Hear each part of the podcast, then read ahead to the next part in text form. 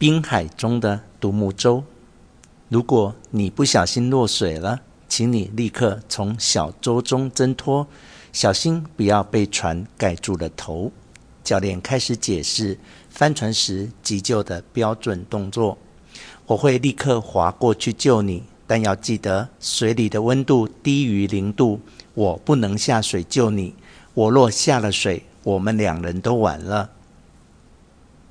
独木舟的教练讲到这里，我们已经觉得不寒而栗，但现在说要退出已经来不及了。重要的程序还是听清楚比较好。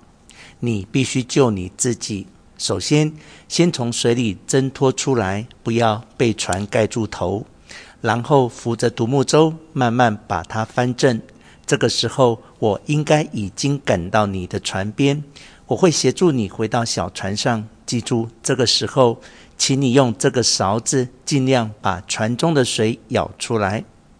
教练郑重其事，手上举起一个塑胶勺子，和小孩子在沙滩上游戏的勺子看不出有什么不同。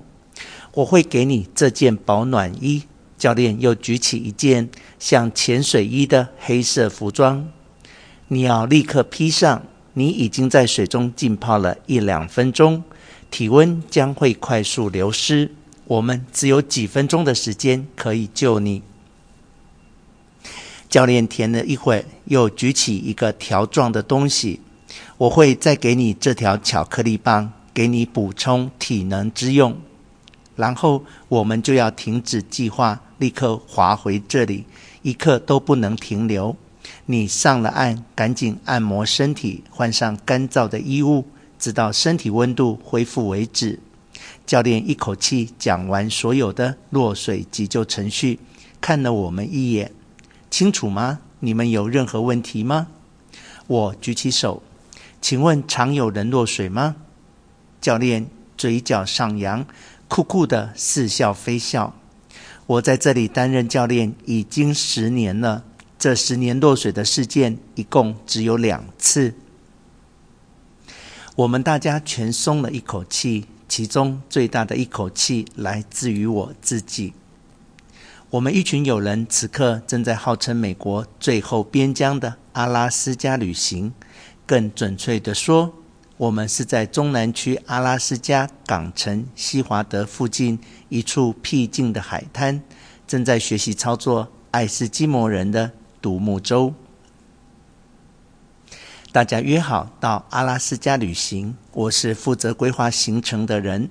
看到阿拉斯加诸多美不胜收的大自然景观，使我觉得好像应该多寻求一些活动，包括乘坐小飞机上高山冰河、乘橡皮艇、急流泛舟等，都觉得应该一试。更不该错过的就是这个在海中划独木舟沿海湾直下的活动。在网络上看到极美的图片，一个孤独的旅人划着一叶独木舟，背包和全身家当就绑在小舟上。大海宁静如镜，远方壮阔的白手青山倒影在水面之中，海湾里还漂浮着大大小小的冰块，交织成寒冷孤绝的景象，令人心向往之。我找到提供独木舟旅行的服务商家网页，网络上说无需任何基础，我就大胆地定下了行程。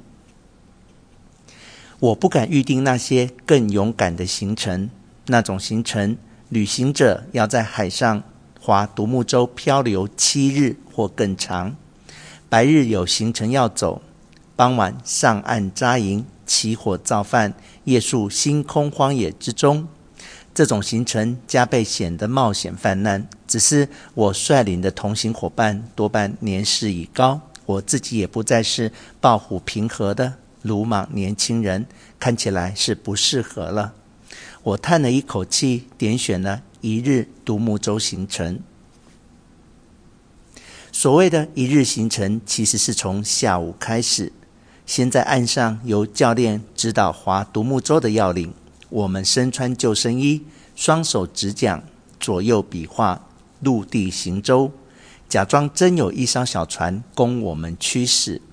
两位教练除了示范基本划桨动作，还解释了我们几乎不可能用到的高级动作——爱斯基摩翻转。爱斯基摩人的独木舟本来是由海豹皮制成圆筒状，整个人坐在鹿舟中，并将舟中舱口的遮盖紧系于腰部，人舟合一。落在水中不慎翻覆，训练有素的舟人，只要在水中用力扭腰翻转，即可重新坐起。这就是所谓的爱斯基摩翻转。